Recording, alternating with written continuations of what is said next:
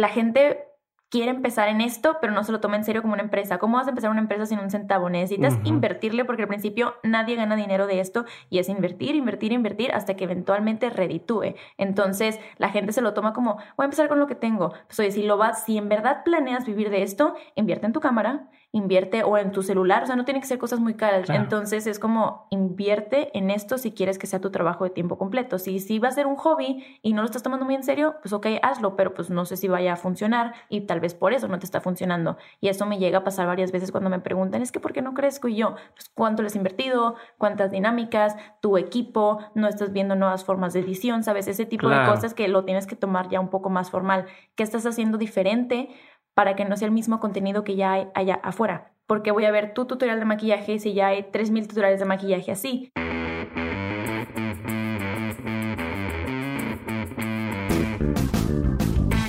Hola a todos, yo soy Diego Barrazas y como ya sabes esto es Dementes, el podcast en el que tengo conversaciones profundas, reales y prácticas con las personas que hacen y que no solamente dicen que van a hacer, que están constantemente retando el status quo y desafiando las reglas convencionales para hacer realidad todos sus proyectos. La trayectoria de mis invitados habla por sí sola, algunos podrán estar de acuerdo o no con su forma de pensar, pero lo que no pueden negar es que están logrando cosas y creando un nuevo camino para acercarse a cumplir sus sueños. Mi intención con estas conversaciones es entender los porqués, los cuándos, pero más importante entender los cómo de lo que hacen para que ustedes y yo podamos trasladarlo a nuestra vida y negocios y podamos tomar decisiones que nos ayuden a dar el siguiente paso hacia adelante. Como ya lo sabes, Hey Banco es nuestro aliado en Dementes este año y por si todavía no lo sabías, Hey Banco es el primer banco 100% digital en México. Yo lo uso y estoy encantado con él. No solamente es una tarjeta de crédito, no solamente es una cuenta de ahorros, Hey Banco tiene todo el soporte de un banco completo a través de una simple aplicación. Así que no pierdas tiempo teniendo que ir a un banco, haciendo filas y otras tonterías. Entra a dementes.mx, diagonal HEY banco o da clic en el enlace en la descripción de este episodio. Por favor, descárgala, pruébala, úsala y cuéntame por favor toda tu experiencia. Hoy en el episodio me acompaña Ana Zarelli. Ana es una de las youtubers más relevantes en México en la industria del maquillaje y la belleza. En muy poco tiempo ha logrado alcanzar una audiencia de más de 2 millones de personas y hoy trabaja con marcas de forma internacional. En el episodio de hoy hablamos de cómo y por qué empezó, las implicaciones que tiene su trabajo, de lo que aprendió en el camino y además me cuenta algunas cosas que nunca ha contado antes. A mí personalmente me llama mucho la atención el impacto que ha logrado tener en la comunidad de personas que comparte con ella y hoy vamos a explorar más ese tema. Eso es todo por el momento. Espero que disfruten muchísimo este episodio.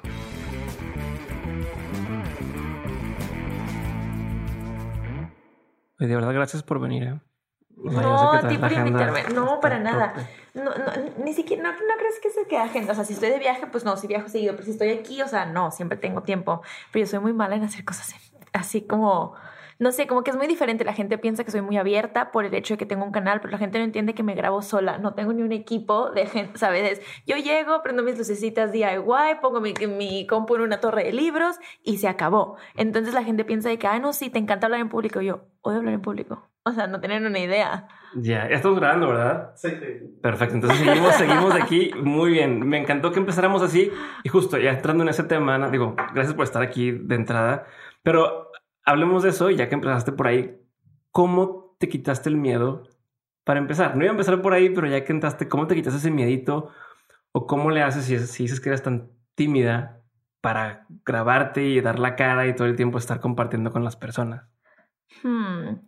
Pues al principio, obviamente, en mis primeros videos, si la gente los ha visto o si no los han visto, me veo muy penosa. Mi primer video, como que hablo así de que hola, y, grabé mi intro, no sabes cuántas veces grabé mi intro. Yo creo que fácil unas 15 de que, ok, ¿cómo empiezo? hola, no, no, no, me voy tonta. Eh, eh, hola amigos, ¿sabes? O sea, como que empiezas a practicar, entonces siento que es algo que tienes que ir practicando con, mm. eh, con el tiempo, porque en mis primeros dos meses se ve que estoy intentando encontrar cómo me siento cómoda, con qué sí me siento, porque lo que yo veía eran mis referencias. Entonces, si la gente era, hola bebés, una vez dije bebés y yo, Ana, ¿qué estás haciendo? En tu vida has dicho bebés, ¿sabes? De que no eres tú. Entonces, como que vas a ir encontrando con qué te sientes cómoda y siento que es algo de práctica, o sea, aventarte. Y como dije, o sea, en el momento en el que es, dije en mi cabeza, voy a hacer esto full, de que full time, constante, dije, pues ya no hay vuelta atrás y, aunque me dé pena y aunque todo, vamos a seguir haciendo videos hasta que ya encontré el me siento súper cómoda y ahorita no sabes cómo lo disfruto. Prendo y digo, ya les quiero hablar. A ver, pero quiero desmenuzar eso y voy a, voy a meterme a cómo tomaste la decisión de ya quiero dedicarme a esto, pero antes de eso, ahorita que mencionabas, el, es que yo veía cómo le hacían otras personas y, y como que quería ver, creo que hoy en día tú tienes un estilo que incluso muchas otras personas que están iniciando su, su canal de YouTube, su blog y demás, imitan. O incluso a la hora de, de platicar o de bromear, hacen bromas que, de tu forma de hablar. Entonces creo que ya has encontrado tu, tu esencia, tu forma ya ha salido a relucir, pero ¿cómo, ¿cómo le hiciste para llegar a eso y cómo lo haces para no imitar? Como estás empezando, nunca has hecho nada de esto, ves mil personas que lo hacen, probablemente te, te nació inspiración por ver a otras personas. Yo también lo quiero hacer, yo también puedo. ¿Cómo lo haces para no quedarte con lo que otros hacen y que salga tu verdadero ser? Creo que es regresando lo mismo, de es parte de la práctica, porque mis primeros tres meses en YouTube tengo videos de DIYs, cómo hacer unos zapatos. Ahorita lo único que me dedico es maquillaje, porque al principio dije, ¿qué funciona? yo veía puros canales que combinaban el contenido de, oye, ¿sabes qué? Ponen belleza, ponen moda, también hacen DIYs, hacen blogs, ¿sabes? Como que combinaban un poquito de todo. Yo dije, pues eso funciona porque la verdad no mucha gente se avienta un video de 15, 20 minutos específicamente con técnicas de maquillaje, es un nicho de mercado. Entonces yo dije, no, pues para emplear, que más gente me vea. Y vas encontrando en, no sabes cómo sufría grabando DIYs de videos de que no me gusta, no me gusta, pero, ah, vende, lo hago. Y no se notaba que era yo. Entonces también notaba que había mucho más feedback de gente, ah, me encantó este video. Y en ese video me sentí muy yo, fui muy yo, empecé a hablar con más ese spanglish porque al principio eh, sí, Todo en español porque... Sí, al principio todo en español porque obviamente te llega tu primer comentario de hate de ¿quién te crees hablando inglés? Y yo, ay, sí, verdad, sí es cierto, estoy en México.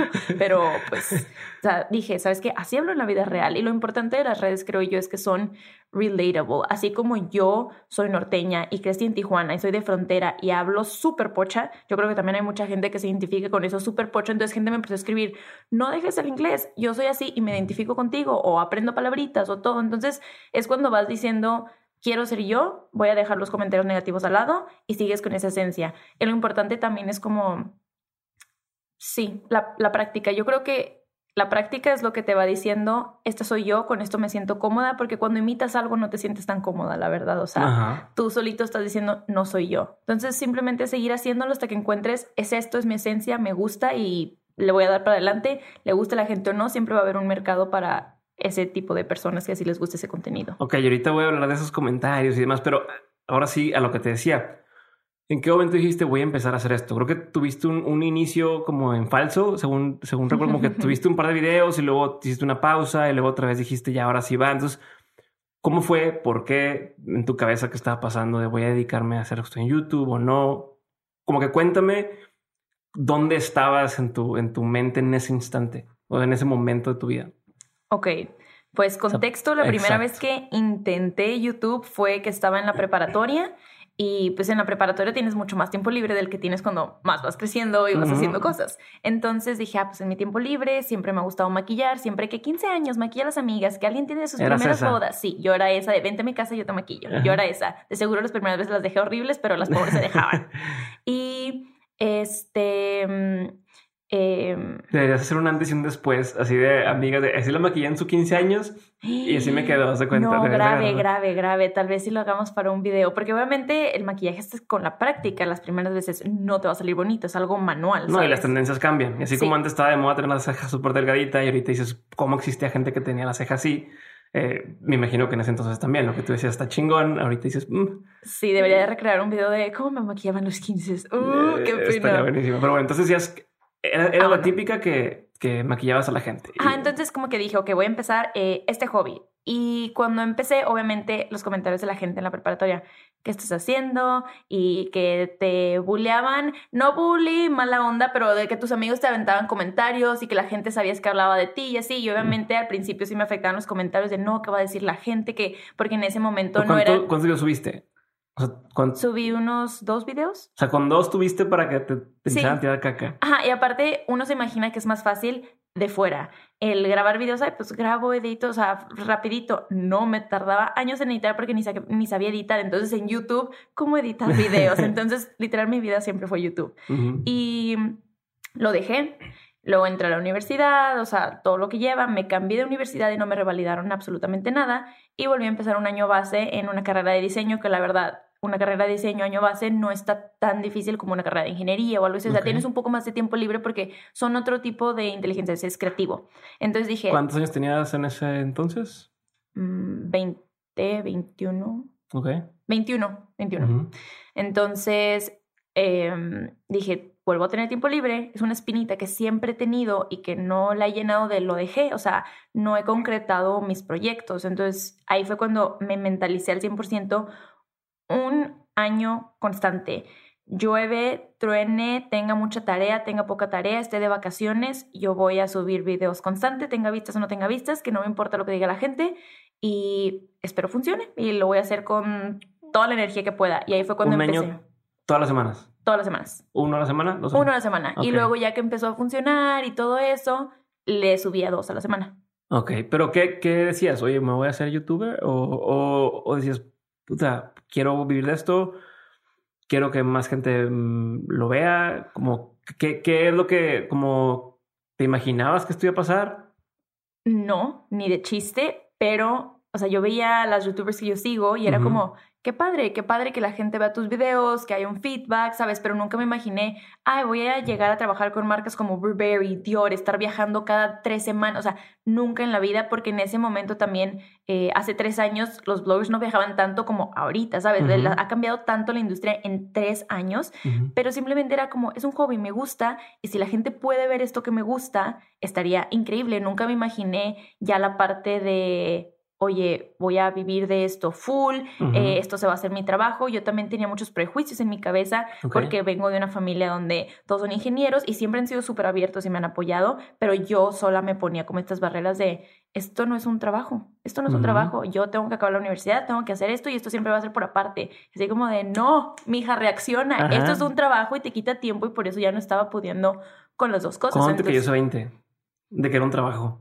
El año pasado, apenas. ¿Qué pasó para que te lo pregunto porque a mí me pasó similar. Yo, yo, yo en lo de, de mentes, pues me, me, toca leer mucho de los invitados que voy a traer, leo todos sus libros. Si recomiendan películas, pues me pongo a verlas para entender qué es. Luego tengo que escribir sobre eso en el newsletter. O sea, mi trabajo se volvió lo que me gusta hacer. Ya me gustaba leer, me gustaba aprender y ahora tengo que hacer eso. O sea, un lunes es, ah, hoy voy a ver tres videos de YouTube, voy a ver dos documentales y voy a leer un libro y ese es mi trabajo. Y es, wow, me cayó el 20 hace un año. A ti, ¿Qué pasó que te cayó el 20 de no mames? Esto es, esto es mi trabajo. Reprobé mi, primera materia en toda la vida y no sabes la crisis que me dio. O sea, siempre en la vida ha sido de tener buenas calificaciones, como que, pues si estás haciendo esto y si soy estudiante full time, pues voy a ser estudiante full time, ¿sabes? Y cuando empezó esto de hobby, todavía tenía tiempo de hacer mis cosas. Cuando esto se volvió como un trabajo, pero en mi cabeza, no, no, no, no es trabajo, sigue siendo hobby, yo no voy a vivir de esto. Así, yo muy digna según yo. Ya, ya hacías dinero, eso ya, ya, ya, ok. Ya, ya hacía dinero, pero yo lo menospreciaba, pues, porque la, por, no sé, porque mucha gente también me dejaba llevar por la que gente decía, ay, no es un trabajo, no, tú tienes que tener tu carrera, no, tú tienes que esto, tú bla, bla, entonces era como, no, no, no, sí es cierto, tengo que tener mi carrera, tengo que tener un trabajo estable y esto siempre va a ser aparte, dinero extra, ajá, siempre lo vi como un extra.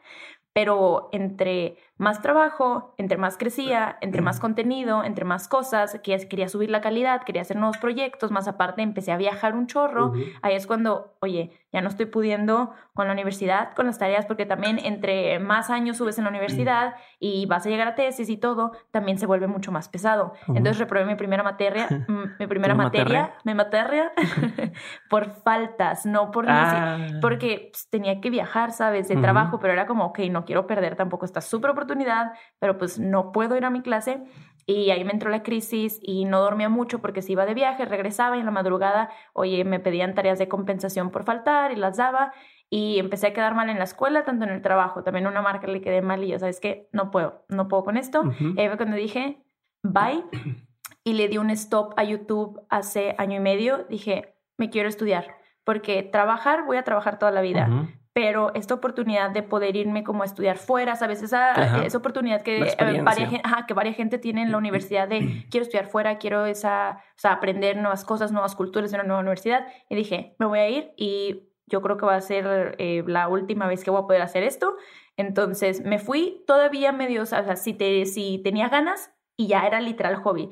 Este, esta semana tengo ganas, subo un video y me llevé mis luces, me llevé mi cámara y todo porque disfruto hacerlo, pero ya no era trabajo de dos veces a la semana, no sé qué, porque también estaba viviendo, viajando en la universidad, o sea... pero esto fue después del año, o sea, te entraste un año de trancazo que dijiste este año voy a subir sí o sí videos todo el año. Año y medio de trancazo, luego Y luego fue este, este reprobé, me voy a Tailandia a reencontrarme, este, ¿fue seis meses de eso? Sí, fue seis meses. Ok, y donde dices de repente subía una cosa, de repente no ¿No te daba miedo de pronto, oye, es que todo lo que he hecho, de pronto ya me van a buscar las marcas o de pronto ya no voy a tener trabajo de esto? O sea...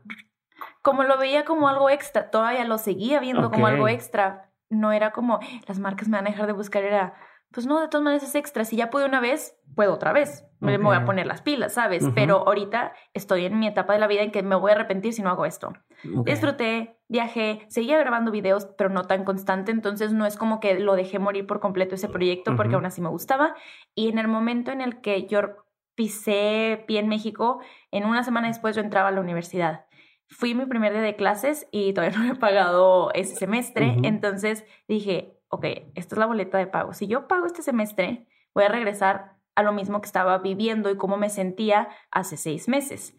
No, no voy a entrar. Y yo sola, no, no voy a entrar, no voy a entrar. Me di de baja y en ese momento, ¡pum!, me pegó. Esto es un trabajo de tiempo completo y te lo tienes que tomar como un trabajo de tiempo completo. Y eso fue exactamente en enero del año pasado. abandonaste la escuela, dijiste, ya no voy a terminar este título. Por ahora. Por ahora. Porque siento que ya es algo más personal. Antes era como, no, necesitas un título en la vida. Estamos en, o sea, ahorita en un punto en el que you learn everything on YouTube, ¿sabes? Ajá, claro. Entonces, o sea, todo lo quiero googlear, o sea, las tareas eran no sé hacer esto y te pones en Google en matemáticas para terminar, ¿sabes? Como lo trae un video de un niño que se hace una tarea de matemáticas y le pregunta a Alexa, ¿no? De Alexa, ¿cuánto es 3 más 2? Y entonces ya le va poniendo. Y sí le contestaba. sí, claro.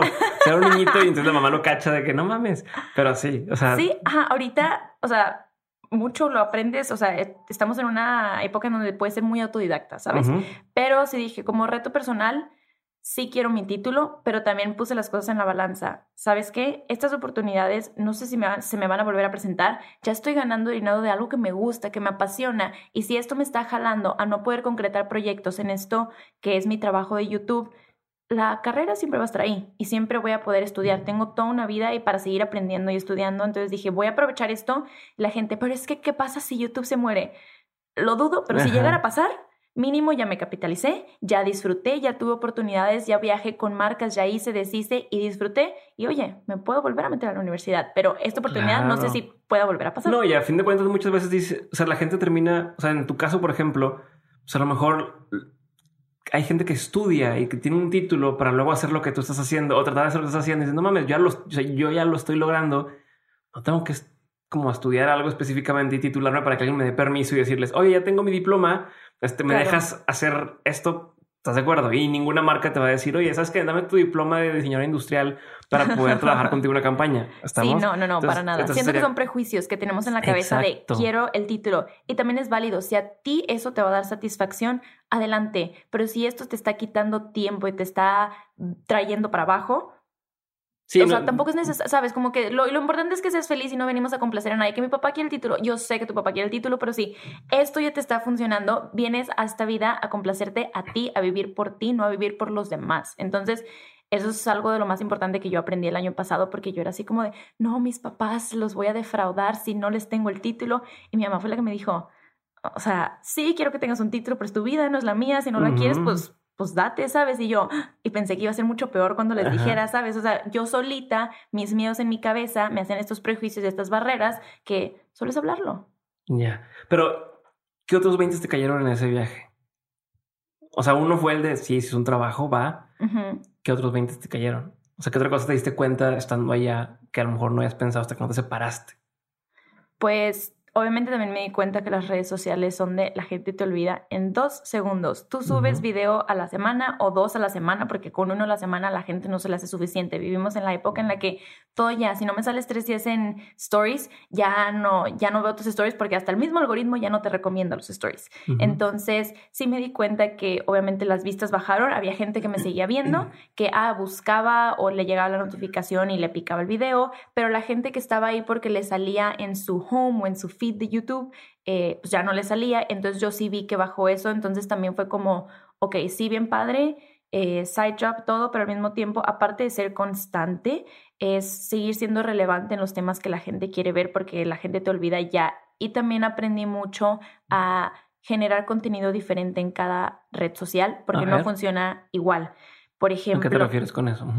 Eh, la gente que me veía en YouTube bajaron las vistas porque tal vez que la, no sé, no se veía igual que cuando grababa en mi cuarto, que tal vez era menos constante, pero pues como estaba viaje y viaje, yo a vida personal subía cosas a Instagram, pero mi Instagram subió de números en esos seis meses que yo dejé el trabajo, por así decirlo. Entonces ahí es cuando dices, ¿sabes qué? Si tienes que separar el contenido de las redes, porque ¿por qué te voy a seguir en todas tus redes si nada más estás subiendo el mismo contenido? Entonces mi Instagram es un poco más moda, viaje, obviamente es todo lo que hago de maquillaje también lo subo, pero te subo contenido diferente del que subo a YouTube. Si tú estás buscando cómo hacer un maquillaje o belleza o skincare, yo sé que si tú pones a Nazarelli o buscas skincare en YouTube, es lo único que vas a encontrar porque está hecho para que sea para ese nicho. Y contenido de Instagram, no. El contenido de Instagram es como lo va a hacer diferente. Al igual si abres TikTok o si abres Facebook, Facebook, eh, el spam de que la gente te ve es mucho más corto del de YouTube. Entonces también los videos tienen que ser diferentes, tal vez dar otros tipos de tips, algo que sea más shareable. Entonces también aprendí, porque yo, dije, ¿cómo funciona este fenómeno? Y sí me puse a analizar por qué crecí en Instagram y por qué bajé en YouTube. Entonces como fue... ¿Y, ¿Y qué pasó? O sea, ¿qué cambiaste a partir de este enero que dijiste? Ya, me salgo de la escuela o más bien lo pongo en pausa y ahora sí me voy a dedicar al 100% en esto. ¿Qué fue diferente en tu, tu primera vez que empezaste YouTube o en general el tema de compartir contenido y hacer cosas de valor para la gente a esta vez? O sea, ¿qué, qué no mindset tienes en la cabeza cuando ahora este es mi trabajo? Pues me puse también más las pilas a todos los días subir una foto a Instagram cuando antes era pues Instagram X, o sea, mi bebé es YouTube y yo grabo mis videos y estoy constante ahí, pero Instagram era si subo bien y si no, no. Oye, si esto ya es un trabajo de tiempo completo, empezaba a organizar mis días. Lunes voy a hacer tales fotos, voy a tomar tales outfits, voy a contratar a este fotógrafo y hacemos el contenido de toda la semana. El martes voy a grabar video, miércoles se edita, jueves se graba el otro video, viernes se hace tal, tengo la junta, tengo el viaje, pregrabo mi video para el viaje, ¿sabes? Cosas o sea, tienes toda una agenda armada. Cuando antes era no, o sea, terminaba la tarea, ah, tengo tiempo, grabo así, no era muy planeado que digamos. Entonces lo estructuré como ya, oye, ¿sabes qué? Esto es un full-time job, necesitas estructura. ¿Y notas la diferencia? Claro, crecí en números, crecí en campañas, crecí en trabajo, crecí bastante en, en, un año. Ok, yo tengo un par de dudas ahí. ¿Cómo le haces para...?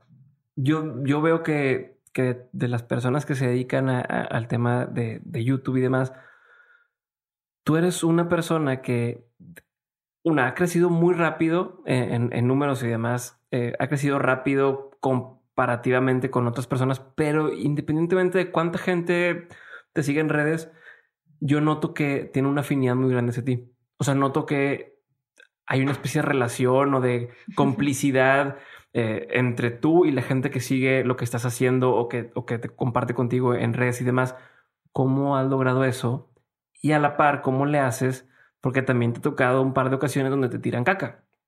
¿No? ¿Cómo, ¿Cómo lo manejas? O sea, ¿cómo le has hecho tú para lidiar con ese, por un lado, el, estrés o, el nerviosismo o los complejos o lo que sea de lo que te puedan, porque aparte en tu caso específicamente es, oye, te voy a enseñar cómo te veas bien. Y entonces el bien es, es muy subjetivo. Alguien que dice, no, se ve horrible o se ve... entonces, como quiero entender toda esta parte de, de lo que estás haciendo y cómo lo has manejado.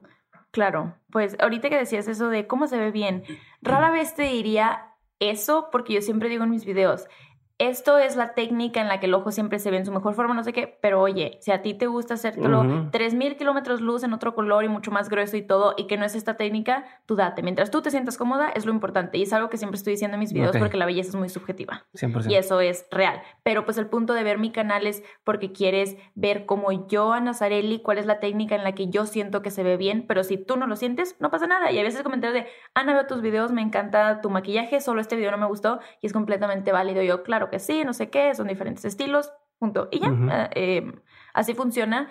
Y lo que me decías de eh, cómo se creó esta comunidad que está engaging siempre, em, lo que yo también creo es que cuando haces YouTube, automáticamente tienes un engagement diferente que si solo haces Instagram, porque la gente te conoce en video, no es un blog escrito, la gente conoce tu tono, tus modos, cómo la riegas, cómo eh, no tengo dicción, por ejemplo, la gente que me está escuchando. O sea, Tus frases de amigos y perritas y todas esas cosas. Exactamente. Entonces siento que la gente te llega a conocer mucho más en video y algo de las redes sociales que yo sí creo es que son relatable. La gente que a mí me inspiró a crear contenidos porque las sentía cercanas. Oye, ¿sabes qué?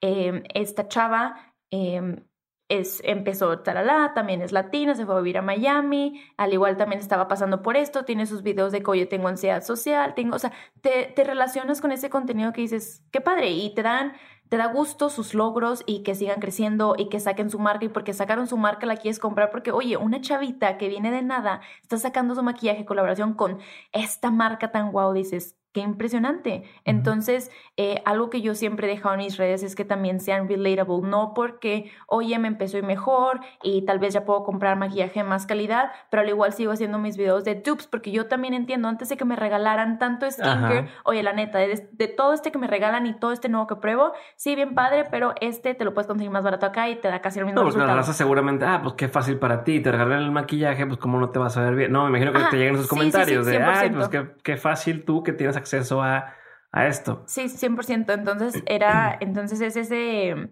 esa idea de seguir siendo relatable y siempre pensar, o independientemente te regalen esto todo, ¿qué sí comprarías? Porque también cuando empezó todo este boom de redes, llegaba, no sé, tú veías en stories que varias gente era como ni siquiera abrían la caja, oigan, ya está bruto, se ve bien padre y tú, pero no has abierto la caja, ¿cómo sabes si está padre o no? Sabes, el punto de hacer videos es hacer reseñas, oye, esto sí me gusta y esto no me gusta, y sí, qué padre y qué honor que marcas tan grandes te lleguen a mandar eh, maquillaje, pero al mismo tiempo es como, aunque sea una marca tan renombrada, no voy a decir que está cool o está chida, porque no está, no está y está bien caro para lo que es y bien bonito el empaque, pero no me voy a maquillar con esto, punto. O sea, el barato está mejor. Entonces, siempre seguir teniendo en cuenta eso, ¿sabes? De seguir siendo relatable, porque obviamente yo sé que no a todo el mundo le envían cajas de maquillaje todos los días.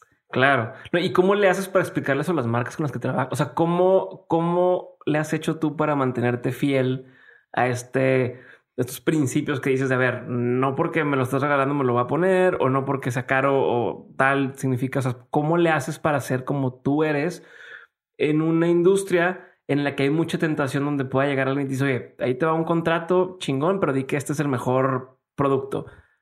¿Cómo le haces? Dejas, dejar, o sea, pues ¿y, cómo le explicas? O sea, ¿cómo dices no? ¿Es no, chica, tu madre, bye? ¿O es, cómo le haces? Pues antes, cuando contestaba yo, no sabía decir que no. Ahorita que ya tengo a alguien que me ayuda, que me ayuda a contestar mis redes, obviamente no se ve tan mal de que Ana me dijo que no, o su manager le inventó una excusa de, ah, no, es que tiene un viaje y no va a poder, ¿sabes? De que no me gustó el maquillaje, de que no, ¿sabes? Entonces ya como que, o también decirles a las marcas de, eh, algo que a mí me funciona es decirles a las marcas, ¿sabes qué? Sí podemos hacer esta colaboración, yo voy a hacer la reseña de estos lipsticks, mándamelos primero, los pruebo y te aviso. Hay marcas que acceden y me los mandan muy bien de que sí, te los mando, eh, me avisas en qué semana y media, dos semanas, sí, yo lo pruebo. Oye, ¿sabes qué? Me gustaron todos estos tonos menos estos dos. Si me dejas decir en el video Sí, obviamente voy a decir lo que quieres que comunique es un nuevo lanzamiento, que tienen esta nueva fórmula, o sea, lo que tenga que decir porque pues, quieras o no me estás pagando para hacerlo, para dar a conocer. Para dar la información correcta. Exacto, pero sí tengo que decir que estos dos tonos no me funcionaron a mí, que en mí no se ven bien, que en la fórmula no me funcionó, bla, bla. Sí, te dejo, ya marques de no, tienes que hablar bien. No, pues no, gracias. Porque el punto de las redes es como, sí, ahorita tal vez esa marca me contrata una, dos, tres veces, pero la gente va a perder la credibilidad. Y si eventualmente yo quiero sacar mi marca y el punto es que la gente cree en mi palabra, es como no por tres contratos que me van a dar dinero ahorita, prefiero algo que a largo plazo, si yo saco algo, la gente crea en mis productos porque en verdad le estoy metiendo mi full, mi todo, mi conocimiento, mi amor, mi pasión a este bebé que sé que les va a encantar. Súper, sí, y, las marcas van y vienen, pero como dices, tú vas a seguir ahí a la larga. ¿Qué, ¿Qué consejo tienes para alguien que está justo ahorita? O más bien, no qué consejo, ¿qué crees que estamos haciendo mal o están haciendo mal las personas, no sé, te llegan y te dicen, quiero hacer mi canal de YouTube y quiero tener mi marca personal y quiero empezar a crecer. ¿Qué está mal ahí? O sea, ¿qué es lo que están haciendo mal o que tú notas que la mayoría hace mal que quiere entrar en esta industria?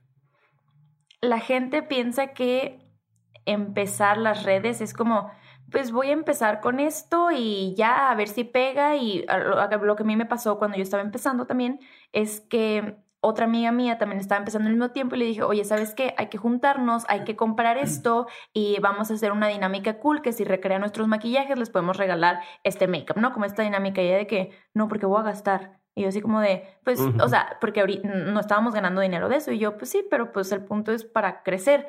Pues no, o sea, nada más es como, pues, es, es hobby X, o sea, no, no voy a gastar en eso, la verdad. Entonces era como un, la gente quiere empezar en esto, pero no se lo toma en serio como una empresa. ¿Cómo vas a empezar una empresa sin un centavo? Necesitas invertirle porque al principio nadie gana dinero de esto y es invertir, invertir, invertir hasta que eventualmente reditúe. Entonces la gente se lo toma como, voy a empezar con lo que tengo. Pues oye, si lo vas, si en verdad planeas vivir de esto, invierte en tu cámara, invierte o en tu celular, o sea, no tiene que ser cosas muy caras. Ya en Google ya tenemos mil cámaras que graban súper bien y con buen audio y buen todo a precios muy accesibles. Entonces es como invierte en esto si quieres que sea tu trabajo de tiempo completo. Si, si va a ser un hobby y no lo estás tomando muy en serio, pues ok, hazlo, pero pues no sé si vaya a funcionar y tal vez por eso no te está funcionando. Y eso me llega a pasar varias veces cuando me preguntan, es que ¿por qué no crezco? Y yo, pues ¿cuánto les he invertido? ¿Cuántas dinámicas? ¿Tu equipo? ¿No estás viendo nuevas formas de edición? ¿Sabes? Ese tipo de cosas que lo tienes que tomar ya un poco más formal. ¿Qué estás haciendo diferente para que no sea el mismo contenido que ya hay allá afuera? Es un ¿por qué voy a ver tu tutorial de maquillaje si ya hay 3.000 tutoriales de maquillaje así? Entonces es un ¿qué estás haciendo diferente? Que es algo que cuando yo empecé, o sea, sí lo tenía muy en claro, porque cuando yo empecé en YouTube hace tres años, ya era un trabajo. Yo ya decía, yo ya entré tarde a este trend, esto ya, ya tiene tiempo, entonces yo ya lo tomé como que les digo, este año constante como trabajo, ¿qué voy a hacer diferente para que la gente vea mis tutoriales y no de los 3.000 que ya hay allá afuera? Pues, saben que a mí me choca que la gente no haga zoom en el ojo porque no puedo ver bien dónde estoy poniendo la sombra. Y el punto es que estoy viendo un tutorial para aprender y que no me digas, oye, no te pases de la ceja porque... Bueno, más aparecía pintada. Sí, era como que difumina la cuenca, difumina que un cuarto adentro, un cuarto fuera, porque yo se decía, a mí explícame con peras o manzanas, porque o sea, soy muy de que cuadrada, ¿sabes? Sí, sí, sí. Entonces dije, yo quiero eso. Entonces, eh, no me importa que se me vea el grano, el poro es real, todos tenemos piel que ya con los efectos de Facetune y Blue y todo se ve perfecto de que no, piel es piel y tienes poros y transpiras y se va a ver, punto. Entonces es como, no me importa, voy a hacer el zoom y sí sentí que la gente me comentaba eso, me encanta porque sí pude ver cómo lo hiciste bien, no sé qué, entonces sí tienes que encontrar tu diferenciador de por qué voy a ver tu contenido que el de otros. Entonces es eso, como invertir en en tu canal, invertir en esto que quieres hacer un trabajo y buscar tu diferenciador y no hacer lo que ya están haciendo allá afuera. Buenísimo, sí, porque eso que tú dices lo veo todo el tiempo y es ahora en el tema del podcast, ¿no? Me preguntan mucho, oye, ¿cómo empiezo mi podcast? Y mi podcast es entrevistas y es entrevistas a emprendedores. Y le digo, puta, pues es que es igual que todos los programas que existen ya en, en, en, podcast, ¿no? Como qué es el, el, el, tu extra o tu diferencia. No, me gusta. Oye, una duda. ¿En qué momento te le empezaste a creer y, entiendo lo que dices de trabajo, o sea, cuando dijiste ya lo veo como trabajo, pero no sé si fue hasta ahí o incluso antes cuando dijiste, mm, o sea, ya me busco una marca, esto está funcionando, o sea, ¿en qué momento o qué pasó para que dijeras, va, tengo potencial? Híjole, esa es una parte bien complicada que yo tenía dentro de mí mis prejuicios de, no sé si a veces les pasa a ustedes o a alguien le ha pasado, pero que a veces en tu cabeza tienes una meta y ya rebasaste tu meta y ni siquiera te diste cuenta para disfrutar esa meta que tenías en la cabeza. Okay. Y eso me pasaba a mí y me hacía falta ser mucho más agradecida, ser mucho más, eh, fijarme más en estas pequeñas cosas y disfrutarlas de, oye, mi meta es ganar tanto dinero y ya lo ganas y ya quieres otra meta y ni siquiera estás disfrutando esa meta que tenías, ¿sabes? Entonces como que darnos tiempo de disfrutar estas metas y yo no me las daba y también es algo que aprendí que ya es un nivel más personal el año pasado en ser agradecida, agradecer todo lo que me está pasando y disfrutarlo. Sabes que voy a disfrutar este momento de me está pasando esto, llegué a tantas vistas y tanta gente me está viendo, porque entonces es como chino, eh, bajaron las vistas o no llegan las que pero no, estoy agradecida y disfrutando esto que estoy teniendo y vamos a seguir generando y para poder alcanzar más. Entonces, cuando yo empecé a notar el, oye, me llegaba una caja de maquillaje de PR y era como que, oh, las tengo que abrir. Y en ese momento dije, ¿cómo estoy pensando? Oh, las tengo que abrir. Es un, debería estar tan agradecida de, me está llegando maquillaje por el esfuerzo, por todo lo que he hecho este tiempo, porque al principio obviamente no me llegaba nada de maquillaje, que digo, en ese momento me pegó y ya en una parte más espiritual empecé a trabajar más mi espiritualidad, porque siento que es bien importante para poder sentir ese agradecimiento, para poder sentir ese voy a disfrutar lo que me está pasando en este momento y también fue algo que ya a nivel personal aprendí el año pasado, que el año pasado fue cuando me pegó, wow, esto es este trabajo y estas oportunidades y no manches, me tocó trabajar con tal marca que nunca en la vida me imaginé. Y sí, disfrutar cada pasito y estar como muy consciente de, está pasando esto, gracias, porque a veces es fácil no estar consciente de y nada más dar por hecho las cosas. Entonces yo creo que el año pasado también fue cuando pero hubo algún momento, algún, estabas en algún lugar, algo donde dijiste. Esa caja, esa caja. Esa que te llegó fue donde dijiste, no mames. Tenía una pila de cajas, eran más de 20 cajas, en verdad, eran más de 20 cajas. Ya se hizo como adorno en mi cuarto tener cajas en la con todo eso? Sí, es, es un show, es un show. Entonces tenía esa pila de cajas y llegó otro paquete y yo, ay, los tengo que abrir, qué flojera, porque si me voy, o sea, si me voy a mis viajes de trabajo, ya no los abro, ya se va a hacer obsoleto, ya no va a ser el lanzamiento del tiempo. Y fue, ¿cómo? O sea, en ese momento a mí me pegó cómo estoy pensando, oh, los tengo que abrir. Son regalos, es trabajo, me lo están mandando, debería estar agradecida. Y ahí fue donde me cliqueó. Fue, o sea, me acuerdo perfectamente ese momento. Ya. Y ahorita dijiste varias de, esas metas. Me da curiosidad saber como algunas de esas metas que tuviste y que dijiste, mm, quería llegar aquí y cuánto tiempo te tardaste en llegar a esa primera meta y luego la segunda. Quería 100 mil seguidores. O sea, cuando recién empecé, yo quiero llegar a 100 mil seguidores, en YouTube. En YouTube. En YouTube, cuando recién empecé. Entonces yo subía mis videos y tenían 20 vistas, 30 vistas y yo... ¿Durante cuánto tiempo fue eso? Como dos meses y medio. Con, Así de Con esas vistas. 15, 20. Ajá, y yo siendo constante, aunque nadie me viera, yo en Facebook shareando, o por ejemplo tenía de que 80 vistas y yo solita, refresh, refresh hasta que llegara a las 100, quiero ver las 100 vistas, era, de esas. Y ya, los shareaba a todas mis amigas, a mis amigas de mi mamá, le decía a mi exnovio de que no me importa, compártelo con tus amigos. Y él, Ana, es maquillaje, no me importa, son vistas, tú compártelo que más gente conozca no que hago videos. No es así de, no mames, tengo 30 amigas, pero tengo 10 vistas. Qué cabronas las que no están viendo. Sí, exacto, exacto. Y también pasa, lo pones de que, ay, qué padre bebé, de que qué padre bebé, velo, porque nota la vista. Ajá, exactamente. Entonces, ahí fue cuando eh, yo solita empecé como a, ok, vamos a hacer esto, y tenía la meta de 100 mil.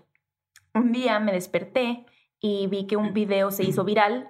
Me dormí con, ah, tiene 200 vistas y me desperté con, tiene 30 mil vistas y yo, what? O sea, 30 mil era como, y vi que mis seguidores subieron de 800 seguidores a 10 mil seguidores y yo, ¿qué? ¿qué está pasando? Y el siguiente día se duplicó 20 mil seguidores. O sea, un video que se haga viral te ayuda a que el algoritmo te empiece a recomendar más y más gente vea tu canal, porque cuando no tienes ni seguidores ni nada, aunque busques el canal en search, no te va a salir el canal. Así funciona el algoritmo.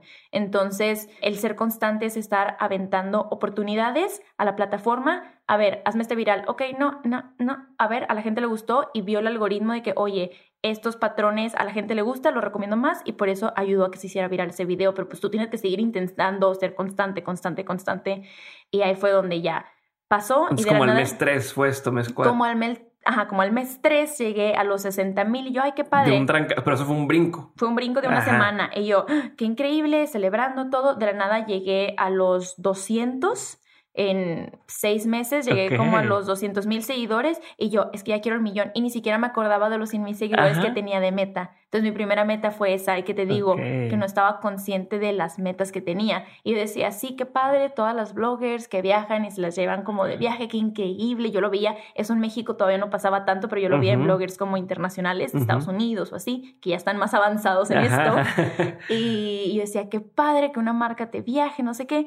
Y cuando me tocó que una marca me viajara, como que después de que la marca me viajó, analicé, no manches, esto que yo decía que quería, ya. pasó, ya pasó. Hace un mes una marca me viajó, me pagó todo, pude ir a ver el lanzamiento antes que todos, hice mis videos, digo, qué increíble, pero te decía, o sea... No lo disfruté, o sea, sí lo disfrutaste, pero no, no estabas consciente. Claro que lo disfruté, pero sí es eso, no estaba consciente de que ahorita soy muy consciente. Me llega, aunque sea una, oye, pudiéramos trabajar en esto, que ni siquiera se concreta, pero ya estoy de que no manches, siempre he querido, gracias, o sea, estar más consciente de las cosas que te están pasando. Chingo, ¿y te imaginabas que ibas a llegar aquí? No, nunca. O Mm. sea, sí decía, quiero crecer, pero nunca me imaginé a qué nivel. Entonces, el hecho de poder trabajar con las marcas de trabajo, nunca en la vida me lo imaginé. Dije, qué increíble interactuar con la gente que interactúo. Dije, qué increíble que la gente, la neta, la gente tiene muy buena vibra. Puedo decir que mi contenido y los seguidores que tengo son súper buena vibrosos. A veces veo y digo, no manches, no sé cómo yo pudiera handle como tanto hate, porque en realidad mis redes no se prestan tanto. También como es Ujú. nicho, es maquillaje, está como más difícil que se preste a porque no estoy haciendo un video Son tal vez política, de... Exacto, ajá. sí, que política y religión son temas y intento nunca meterme en esos temas porque Ujú. digo, no, aquí es un espacio donde vas a estar a gusto, aprender o disfrutar un ratito o lo que sea. Entonces, sí, aquí iba con esto. Esa me fue la idea. Soy Sí, de no, de, de, no, de las metas, o sea, de cómo ibas llegando y demás. Quiero hacerte una pregunta más antes de pasar a la sección de preguntas concretas que le hacemos a todos. Y es, ¿qué hiciste o qué notas tú que, que fue lo que hizo la diferencia para que empezara? O sea, si tuvieras que darme estas tres, cuatro, cinco cosas, son las que me ayudaron a crecer más en distintos momentos de, de lo que llevas como carrera en, en redes. ¿Qué sería? Ok, cos- cosas que yo hice que implementé en el canal que me ayudaron. Ajá. O sea, dentro o fuera, ¿no? Por lo mejor por fuera dijiste, oye, contraté a un manager o lo que, lo que Mm, sea, pero. ¿qué cosas te hicieron dar saltos? Porque hay cosas que dices, oye, bueno, compré una lamparita y compré una bocina nueva y compré un micrófono, pues a lo mejor son incrementos chiquitos, pero a lo mejor hay cosas que dices, no, al- cuando compré esa lámpara es donde cambió todo. Cuando contraté tal manager, o sea, entonces, ¿qué cosas dieron brincos en tu carrera? Subir la constancia con la que eh, subo videos de un video a la semana a dos videos a la semana o a veces hasta tres si tengo tiempo. Eso me ayudó muy cañón. Instagram, subir una foto todos los días, buscar a qué horarios es el buen horario para subir fotos también me ayudó bastante porque pues tiene más alcance, más gente la ve, más gente conoce tu perfil y te llega a seguir. Entonces también así funciona. Horarios, subir la constancia con la que hacía los videos, al igual em, con las cámaras y con las lámparas, no. Creo que se, con luz natural pegándote a una ventana la puedes armar perfecto porque hasta la fecha a veces grabo así. Eh, el audio es muy importante. Cuando tenía mucho eco, a la gente no le gusta ver videos con eco, entonces sí, pues me compré un microfonito y a la gente le gustó la calidad del video y también notó que subió la calidad del canal y por ende también los seguidores eh, subían. Al igual, mm, a mí en lo personal me ayudó contratar una editora. Yo el primer año y medio yo, edité, yo editaba todos mis videos, pero también llega un punto en el que ya no tienes tiempo. Oye, te tocó trabajo aquí, te tocó trabajo allá, eh, grabar o adelantar contenido y no me estaba dando el tiempo también con la universidad. Y contraté una editora que al principio es como que, a ver, entiende mi estilo, o sea, es, es, es- tienen que entender tu esencia, pero una vez que encuentras esa persona, pasé por tres editores, una vez que encuentras esa persona, me ayudó porque puedo generar más contenido en mis otras redes y, me, y es más redituable. Entonces también eh, no ser todólogo ayuda bastante, porque también ella puede editar mucho mejor de lo que yo puedo editar porque ella a eso se dedica. Entonces también pedir ayuda en esa parte es importante en lo que sea. La gente es como, ay, odio contestar mails, es algo que tengo que hacer. Concentra tu energía en lo que sabes hacer. Si tú sabes hacer videos, maquillaje o editar y todo y no le sabes esto, contrata a alguien externo, no importa, ahorita te cuesta, pero vas a ganar más trabajo que eh, a, final de cuentas reditúa más. Entonces sí, esa parte también fue muy importante para mí. Ok. Oye, una pregunta. Ya sé que dije que era la última antes de pasar, pero no, me, me acordé porque hay un par de videos a lo largo de tu carrera donde hablas de, de este tipo de cosas y, y entonces quiero entrar. ¿Cómo le haces para dividir o como para marcar un límite entre tu vida personal y lo que compartes eh, en redes? Porque, pues, yo creo que ya, sabes, ¿no? De pronto pones algo y al rato, al rato eso tú dices, ah, no, pues ya lo puse y después de un mes te siguen diciendo, oye, pero ¿qué pasó con aquella vez? O, Sí, o con sí. fulano, o sea, ¿cómo le haces para, cómo has manejado o qué has aprendido sobre marcar un límite y decir, oigan, hasta aquí llegaron y esto es mi vida personal? O si les abro las puertas de mi casa, o sea, ¿qué, qué has aprendido de eso? Pues como el canal también es enfoque a maquillaje, no subo así que tú digas tantísimo de mi vida personal. De hecho, la gente, la mayoría ni sabía que era o que vivía en Monterrey. La gente era como, ay, sí, en Ciudad de México, ¿qué parte de Ciudad de México es eso? Porque ni ponía locations, ni, ni ponía de dónde estaba, o sea, pues es un enfoque a maquillaje. Todo el día estoy con un fondo de mi cuarto y maquillaje. Y a veces, cuando yo cumplí eh, los 200 mil seguidores, dije, oigan, gracias que ustedes me están apoyando con todo esto. Entonces, eh, voy a abrir un canal de blogs que la gente me pedía cosas de mi vida personal porque yo no tenía ni un solo video de mi vida personal.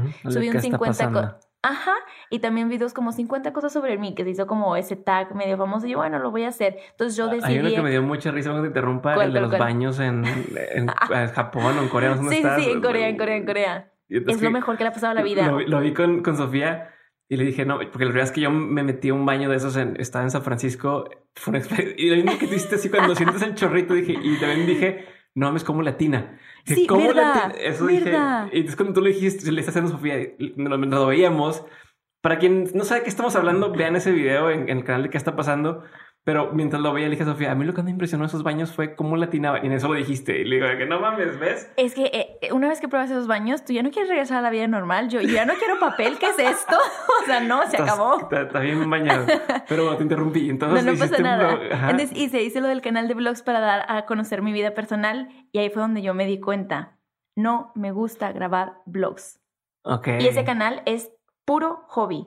Se sube un video cada que tenga ganas, cada que yo decía grabar, cada que yo esto, porque era ese canal empezó a ir mejor porque es menos nicho, más gente lo ve. Por ejemplo, tú que viste ese video, pero tal vez no te avientas un video de media hora de delineados, No, ¿sabes? definitivamente. No es nicho, es viajar, es más entretenimiento, es algo más que sí, que la gente ve más. Entonces me empezó a ir, yo creo que mejor que hasta en el canal de maquillaje, en ese canal, con muchos menos suscriptores, pero más vistas, más todo, gente engaging, y veía que a la gente le gustaba, pero yo también veía que la gente comentaba más y se sentía con el poder de comentar más de mi vida Mm, personal, de cuáles, haber er- hecho esto. debiste- cuáles eran mis valores. Una señorita no debería estar haciendo, Ah. señorita, tu cola, yo hago lo que yo quiero, ¿sabes? Entonces, como fue como de, "Mm, no sé. Y al mismo tiempo yo sentía que no estaba disfrutando mi vida. El hecho de grabar Mm. se ve muy padre en cámara. Miren, estamos aquí en Tokio, esto, en Corea, bla, bla, bla. Sí, pero para yo hacer esas tomas era, oigan, espérense, déjame grabar una toma de acá, una de acá, una de abajo. No estoy Dejemos de disfrutar el momento, dejamos que tengo que grabarlo. Y hagan cara de Sí. que están divertidos y ahora sí sigo. Exacto, sí, todo tras cámara no se ve as pretty cuando ya lo ves en YouTube con edición, con música, con todo, porque sin la música y sin todo,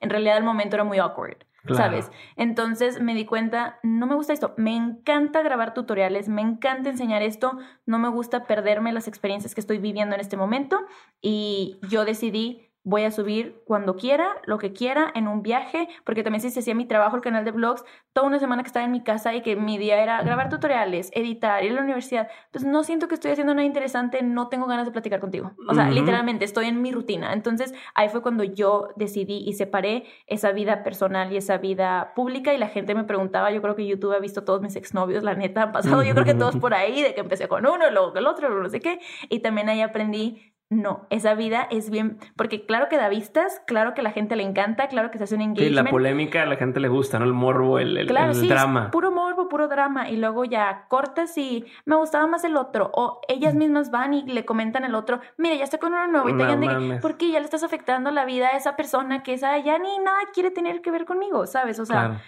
Porque entonces ahí fue cuando yo sí pinté una raya muy importante y cuando yo me fui a Tailandia yo empecé a salir con mi novio actual que es tailandés y yo tardé cinco meses en sacarlo en redes porque dije si esto no va a ser formal o algo así van a empezar a hablar esto y todo no entonces ahí fue la primera vez que aprendí no se va a sacar y la gente ay sí estoy bien padre uh, sí a quién conociste y lo que no saben es que estaba en un date con mi novio. Entonces yo decidí separar esa parte hasta que yo me sentí sabes qué esto es formal esto es serio va se los voy a presentar pero hasta ciertos límites. Y, hablando de eso, ¿cuánto, ¿cuánto tiempo, o sea, cómo divides en tu día o en tu semana que dices, ok, ahorita voy a sacar mi celular, o sea, voy a estar contestándole a la gente, porque te digo, tú tienes, o, o al menos es lo que yo percibo, tienes muchísimo engagement, la gente te contesta, te, te, te buscan, te escriben, o sea, te están todo el tiempo ahí y veo que tú estás ahí también con ellos mucho, entonces quiero entender cómo administras tu tiempo en ese sentido, cómo lo manejas, eh, tomas fotos del evento y luego lo subes al día siguiente, o sea, ¿cómo le haces?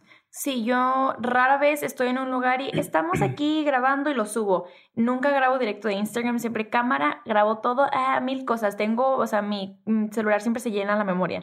Grabo todo, todo, todo. Llego en mi casa, me baño, hago lo que tenga que hacer. Y cuando, en el momento en el que me siento en mi cama y que en la noche generalmente pondrás una movie o te lees un libro, lo que sea, para mí es, ok, voy a cortar los videos, las partes que sí funcionan, que no, subo mis stories, o sea, hago todo ese contenido del día y todo lo subo de jalón y eh, empiezo a contestar qué dudas tienen, empiezo a contestar los comentarios, viendo qué hay, los stories, viéndolos, contestándoles. Es, es mi tiempo en la noche. Generalmente hago eso antes de dormir la mayoría de los días. Así funciona mi tiempo porque también llegando al mismo tema que estábamos hablando, sentía que no vivía, porque claro que para que se vea bonito el story y les pongo aquí y ay, déjame busco la marca que traía del pantalón que traía, no sé, Ajá, ¿sabes? Cosas no nada más pon la foto, eh, o sea, el video es etiqueta la marca, este, pone un comentario. Sí, la gente, la gente, piensa que te sale la primera y a veces grabas 50 mil veces el mismo story porque tiene que quedar de cierta forma porque no te alcanzó el tiempo o la idea no se entendía o cosas así. Entonces, prefiero hacer eso 100% en, en la noche de ya subir todo para tardarme el tiempo que me tenga que tardar y que la gente no me esté esperando o estamos comiendo y estoy en el celular. A mí me mm. choca eso. Entonces, eh, si intento nada más grabar, ay, espérame, grabo bien rápido, sí, sí, por lo así no pasa nada, ya. Y yo ya en mi casa hago que se vea bonito, le cambio la luz, le edito, no sé qué, bla, bla. Eso a mí también me ayudó por el mismo concepto del blog. Sentía que no estaba viviendo el estar grabando. Ya. Ok, y tenías en mente o escuché en varios videos que querías hacer una marca o que siempre has querido tener tu propia marca en algo, ¿no? No sabes si va a ser maquillaje o si va a ser un tema de, diseño industrial o sabes que tienes algo ahí que puedas compartir o todavía no hay nada o, o ¿Estás trabajando en algo de eso? Eh, sí, se está trabajando en alguna idea de una marca que quiero sacar, pero no quiero spoilear nada. Soy de que las acciones digan, entonces ahí pasito a pasito, cuando ya vaya a salir la luz, yo te lo haré saber 100%. Perfecto. Entonces ahora sí vamos a pasar a la sección de preguntas concretas. Ok. La pregunta es concreta, la respuesta no tiene que serlo. Y terminas y paso a la siguiente, ¿va? ¿Cuál ha sido, Ana, el peor consejo que te han dado? Compra seguidores. ¿Por qué compraría seguidores? No, no, no, no, no, no. Como que al principio era como, oye, pues si no llegas a los 10 mil, compra seguidores. No, no quiero comprar seguidores. Desde el principio fue, no voy a comprar seguidores. De que, bueno, compra likes nada más para que se vea que hay un engagement, no sé qué. En lugar de que se vea que tiene dos likes, que tenga 100 likes. Entonces, o sea, a escalas muy pequeñas, ¿sabes? Pero sí, ese consejo fue el peor que me pudieron haber dado. ¿Por qué? Porque obviamente, uno, si llegas a trabajar con una marca, básicamente estás scamming a esa marca. No es gente real que te está viendo, no es engagement real, no es nada real. Entonces no vas a tener el impacto y la marca se va a quedar con un mal sabor de boca porque no está funcionando lo que está haciendo. Y luego por eso también tienen tachados a los bloggers de, ay, ni funciona, ni inviertes tu dinero. Es como, no, pero también es porque a quién contrataste. También como marca tienes la responsabilidad de ver a quién estás contratando y a quién le estás dando tu dinero. Entonces, súper mal. Segundo, estás engañando a la gente. O sea, la gente piensa, ay, sí, tiene mucho seguidor, mucho esto, mucho todo. Y no. Y no solo con comprar seguidores, por ejemplo, con loops de giveaways. Es seguidores y es como inflado. ¿Qué es eso? Para quien no tenemos el Ah, perdóname, perdónenme. Para los viejitos. Giveaway es como sorteo. Entonces tú te juntas, no sé, dos o tres personas. En la época de antes eran cadenas de 50, pero te juntas con dos, tres, cuatro personas y regalas cosas que ni siquiera tienen que ver con tu contenido. Te estoy regalando cinco iPhones, pero ni hablo de tecnología, ni hablo de tu negocio. Algo que la gente quiera. Algo que sabes que la gente va a querer. El nuevo iPhone, eh, te regalo una bolsa y no sé qué, una bla, bla, pero a veces la persona ni hace moda, ¿sabes? Como que que entiendo esta parte de, ¿sabes qué? Gracias por todo esto y ustedes ven que siempre uso tal marca o que uso tal bolsa o que siempre traigo mi celular y les enseño cómo editar, les quiero regalar esto. Entonces, si me siguen en mis redes, como para mover tus propias redes, síganme en YouTube, en Instagram, en TikTok y si me siguen en todas mis redes, ya entran al sorteo. No de traiga a 3.000 gentes, todos me tienen que seguir, no sé, gentes. Trae a 3.000 personas, todos me tienen que seguir, bla, bla, bla. Entonces, se crea como, ay, tiene, no sé. Sí, porque un para quien no está en el contexto es, o sea, pones el premio y les pides para poder entrar a la rifa tienes que seguirme, seguir a no sé quién, y entre los tres, cuatro que se armaron, tienen que seguirte y entonces por eso se infla, de pronto todos siguen a todos, pero a nadie le interesa tu contenido.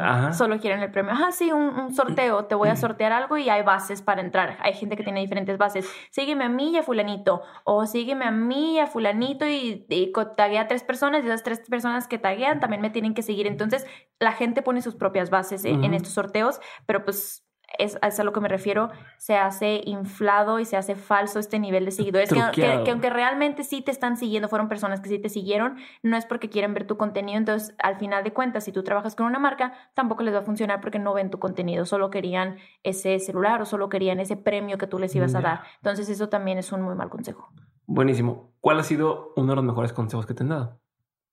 Enfoca tu energía en lo que necesitas, que era lo que te decía de me estresaba el contestar correos, me estresaba toda esa parte administrativa que a veces me podía tardar hasta tres semanas en contestar mis correos y pues no, ya fue el deal, ya pasó, ya contratamos a alguien más. Y era de que no, por es que me quitaba me quitaba en paz. O eh, lo nuevo de, o que empecé a ganar dinero, em, tienes que empezar a pagar impuestos, hacer todo esto. Y dije, ah, lo voy a hacer yo solita. No, cosita yo solita, nunca en la vida. Enfoca tu energía a maquillaje que eres buena, a hacer tus videos y a todo, y contrata a alguien. Y era como, no, pero es que ganó esto, y no, sabes, como que me daba codito. Y no, o sea, enfoca tu energía en lo que necesitas porque al final te va a redituar. Entonces, ese fue un muy buen consejo que me dieron. Buenísimo. ¿Te gusta leer? Ay, la verdad te quiero decir que sí, pero no lo tanto. ¿Hay algún libro que te haya marcado, un antes y un después? Sí, por ejemplo, mi hermana me regaló hace año y medio el de The Subtle Art of Not Giving a Fuck y me gustó bastante, ¿sabes? Como en todo esto era cuando estaba que no sabía qué hacer, que me iba a ir a Tailandia y que entre la universidad y esto y mi hermana, creo que lo necesitas, creo que tu vida te está pidiendo, sí, te está pidiendo este libro, te veo muy estresada, te veo un poco perdida, tal vez por eso te está haciendo de bien, ¿sabes? Como que ten amé ese libro, me lo chuté en dos segundos y me gustó, pero la verdad, eh, malamente ahorita no tengo el hábito de leer, así como constante todas las noches, te digo, todas las noches me, me pongo a contestar en redes. Ok, pero entonces lo va a cambiar. Libro, película, eh, documental, serie, video, lo que quieras que haya marcado un antes y un después en tu vida. O sea, me dijiste este libro, chingón, alguna película, algún documental, alguna serie que digas, no, la, la vi en tal momento y me hizo una diferencia. Sí. O sea, no estoy pidiendo que recomiendes a la gente, es que a ti te haya hecho una diferencia. Por ejemplo, y esto es muy, muy, muy reciente, pero es el documental de Broken.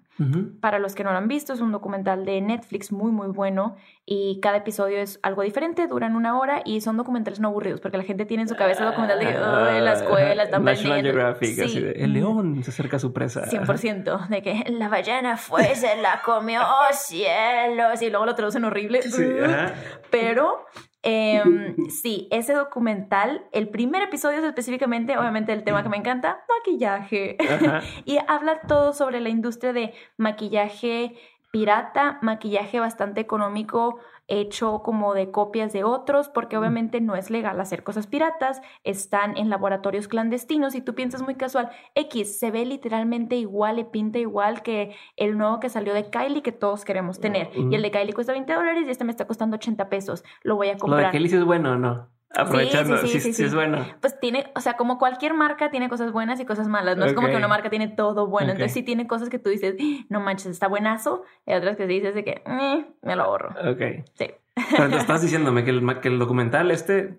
Entonces ese documental a mí me impactó muchísimo porque es verdad, o sea, yo veía a veces contenido en YouTube de maquillaje falso versus maquillaje original y había a veces que decían de que, oigan, pues pinta casi igual, no sé qué, pero no es el hecho de, a ver, está más barato, o Ana, danos una versión más barata, o Ana, no sé qué, es como, a ver, la versión más barata, ok, tal vez no es pirata, pero es una vil copia de creatividad de lo que esta marca, porque cuesta hacer combinaciones de colores. La gente piensa, ay, escoges colores. No, ¿qué colores combinan bien? ¿Qué colores se van a ver bien en el ojo? Que todos combinen, que no se vea gris cuando combinas todos los colores, o sea, y qué va a pegar, cuáles son las tendencias, sí, cómo está, va a estar la consistencia. Entonces, eso que tardó mil años una marca en sacar, y obviamente cuesta y que eh, hay marcas que son económicas y que no son de mala calidad y no es que sean peligrosas, pero eh, se copiaron todo y lo sacaron de una forma más económica. Por ejemplo, Makeup Revolution es una de, de, de estas y ah, te lo vendo más barato.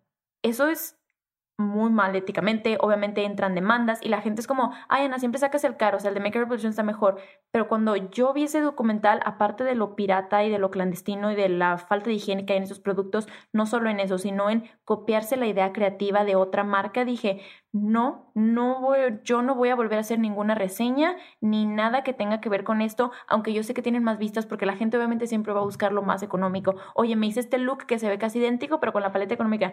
No me importa si no tiene tantas vistas y todos, no voy a fomentar esto. Y ese documental es buenísimo para entender el concepto de por qué. Es que, Ana, está más barato. ¿Por qué? Ve el documental y vas a entender por qué. O sea, muchas veces hasta premiamos como de que, ah, me la peló. Mira, gasté menos y me quedé igual. Y es donde dices, pues sí, pero estás dejando atrás. Exacto. Y, y estamos premiando la hueva o, la fácil en lugar de premiar a la gente que está desarrollando cosas en todas las industrias, ¿no? No solamente en el maquillaje, sino en el cine, en lo que sea. 100%, entonces sí, ese entonces, documental es un documental. ¿Algún otro? ¿O hmm. película? Tengo películas favoritas, pero, o sea, marcado así como me encantó la estética, me encantó todo, o sea, es algo que me gustó, pero sí que tú digas, me marcó de aquí acá. Por ejemplo, Pulp Fiction la puedo ver tres mil veces y la voy a seguir amando toda la vida. Ok. Sí. Por ejemplo, acabo de ver la de Call Me By Your Name, que ya es vieja y es drama. Y yo nunca veo así como que chick flick drama, pero es, o sea, es bella la película en sí, las tomas, donde fue grabado. O sea, visualmente me gusta ver películas donde visualmente son muy bonitas, porque también me ayuda y saco referencias para mis videos. Entonces me gusta mucho ver eso. ¿Mejor compra con 100 dólares o menos? 100 dólares es mucho, creo que puedo tener muchas muy buenas compras de menos de 100 dólares. Alguna que digas hasta no mames, con 100 dólares o menos esto fue el micrófono que uso para grabar que costó 20 dólares. ¿Y es cuál? ¿No te acuerdas? No me acuerdo, pero es tipo lavalier, pero en lugar de que los lavaliers son muy caros y en lugar de tener como este pues la maquinita esa, yo no creo que soy muy tecnológica, ¿eh? Pero la maquinita esta que la de esta del S. Del... La de esta del S del que está en cara. Eso básicamente es lo caro, pero es solo el, el, micrófono que lo conectas y usas tu celular como si fuera esa maquinita que les estoy diciendo y hay una aplicación y ya le puedes mover a todo de pe a pa y me costó 20 dólares, es lo mejor que puedo haber pasado en la vida y subió la calidad de mis videos. Buenísimo. ¿Qué es algo que te da mucha curiosidad hoy en día? Algo que me da mucha curiosidad hoy en día. Emprender. Cuando repites la pregunta es porque estás pensando, la verdad, te estoy haciendo preguntas que estás... Sí, porque me estás haciendo pensar, me estás haciendo pensar. Yo creo que emprender ahorita, la mayoría de las cosas que leo tienen que ver con emprendimiento. Por ejemplo, me aventé la biografía de Amancio Ortega y yo, es que quiero saber cómo empezó de alguien que no acabó la primaria a ser de los hombres más ricos del mundo, con, teniendo tiendas en todo el mundo, que obviamente ya entra la parte de que no, Ana, que Sara, que ético, que no sé qué. Sí, yo estoy hablando del modelo de negocio. Entonces, muchas de las cosas que leo son de modelos de negocios que me intrigan mucho y eso es algo que me da un chorro de curiosidad ahorita. Como estoy en ese proceso de emprender, como que digo, quiero más, quiero saber, quiero todo. O sea, me da demasiada curiosidad hasta que lo intenté yo. A ver, ¿qué opinión tienes que poca gente comparte contigo? o una opinión no popular que tengas. Tal vez como ayer que fue el Super Bowl de no veo el Super Bowl, no me gusta y todo el mundo, ¿qué? Es que el medio tiempo y yo, pero es que en verdad, eh, de que, ¿is it that important? De esa fue una opinión muy poco popular el día de ayer. La gente estaba de que, no, Ana, cállate. Sí, a mí también me da igual, la verdad. Ok, ¿qué es algo que la gente, es que también podría ser aquí la respuesta, pero ¿qué es algo que la gente no sabe de ti y que si supiera le sorprendería? No sé si todo el mundo sepa esto porque lo saqué en algún video, pero no es así como que todo el mundo sepa, pero tengo una colección de calcetines y colecciono calcetas. Entonces eso está medio raro, pero es lo que más me gusta. Si voy a algún lugar, calcetas es lo que más voy a buscar de que sí. Hay una, una que dijiste, una marca de una chava que vive en México, pero está en Nueva York. Ah, sí. Se llama Peach Socks, la marca. Muy buena, súper linda. Ok. ¿Tienes algún ejemplo de lo que empezó mal y terminó bien? Lo que dijiste, ya valió y al final fue para bien. A veces me ha pasado en videos que digo, tengo esta super idea y llego y el lugar no era lo que esperaba, ni todo, y empiezo a grabar y yo no, esto va a ser pura basura, no me gusta, no me gusta, no me gusta, pero a la mera hora junté el video y ni siquiera era la idea que tenía principal del video y era como, salió increíble y el video por alguna razón se hizo viral y tiene más de un millón de vistas y dije, me ha pasado así con varios videos que lo estoy editando y es ni lo voy a subir. O sea, esto empezó horrible, no tenía la calidad que quería. O sea, yo estaba así como que no, ni lo voy a subir. Y la gente diciéndome, ya, o sea, ya lo grabaste, ya súbelo, no sé qué. Mi hermana, mi mamá, de que, y mi editora, sí, súbelo, o sea, está bien, o sea, tal vez no es la calidad que quieres. Y lo subí y es de los que mejor les ha ido. ¿Tienes algún ejemplo de esos? Como para que la gente lo vea el, video, el primer, primer video que se hizo viral, el de cómo aplicar la base de maquillaje para que no se vea grumosa. Y ese video no lo iba a subir. Yo dije, hablo mucho, ni se está viendo como que qué estoy haciendo, como que nada más era platicar cómo no se va a ver grumosa, dándote tips, pero a mí me gusta que los videos sean muy visuales porque eso es lo que yo consumo. Entonces yo pensando que la gente consumía lo mismo que yo, yo así como de, no va a pegar, no lo quiero subir, no me gustó la edición, y estaba como, eh, lo subí y al siguiente día, ay, viral. Ya. Perfecta. ¿Y, cuál es tu filosofía ahora? ¿Es la misma filosofía ahorita o ya cambió? Sobre no me encanta, lo subo a ver qué pasa o, filtras más. Es que tengo un poquito de los dos. Hay videos que sí no he subido que digo, no tiene la calidad que quiero, siento que no se entiende la idea. No, tal vez si lo subía podía haber tenido vistas, pero sí me quedé así como, no, no quiero, pero hay videos que es como, eh, no me gusta la calidad, pero voy a viajar dos semanas y sé el contenido que tengo, entonces si no los voy a dejar sin video, mejor los subo y hay veces que les va bien y hay veces que si no les va bien, pues porque ¿sabes? O sea, es un poco de ya todo. Sabías pero, de que, sabes, ya sabía que no iba a Pero el punto es aventarte, ¿sabes? Como que, ay, chin, ese video no, pero ay, compenso y el siguiente va, les va a quedar bien chido y le meto todo. Entonces llego a México y me avento un video como Summer Street de que, ah, no, sí. Como que yo solita me ayudo así como que, no, este quedó precioso y lo voy a subir. Ok. ¿Cuál es la lección más memorable que tienes de tus papás? Ser constante. Esa, literal.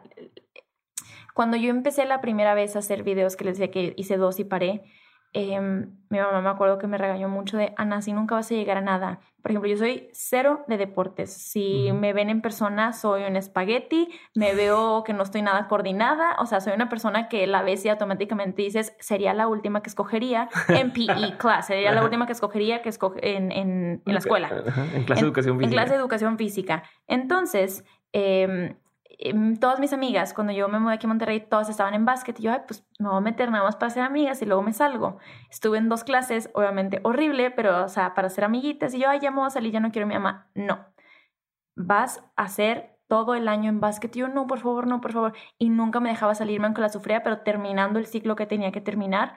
Eh, porque si te salías antes, para mi mamá era como, ya lo dejaste, igual que guitarra, querías aprender guitarra y lo dejaste los tres meses, no, te quedas los seis meses de clase, no sé qué sabes, o sea, esa, mi mamá siempre nos hizo mucho hincapié en eso y le agradezco mucho porque eso me ayudó a, ¿sabes qué? Como dice mi mamá, voy a ser constante todo un año en empezar este proyecto que al final sí floreció y he tenido oportunidades increíbles, entonces es, es una de las lecciones más valiosas que he tenido de mis papás.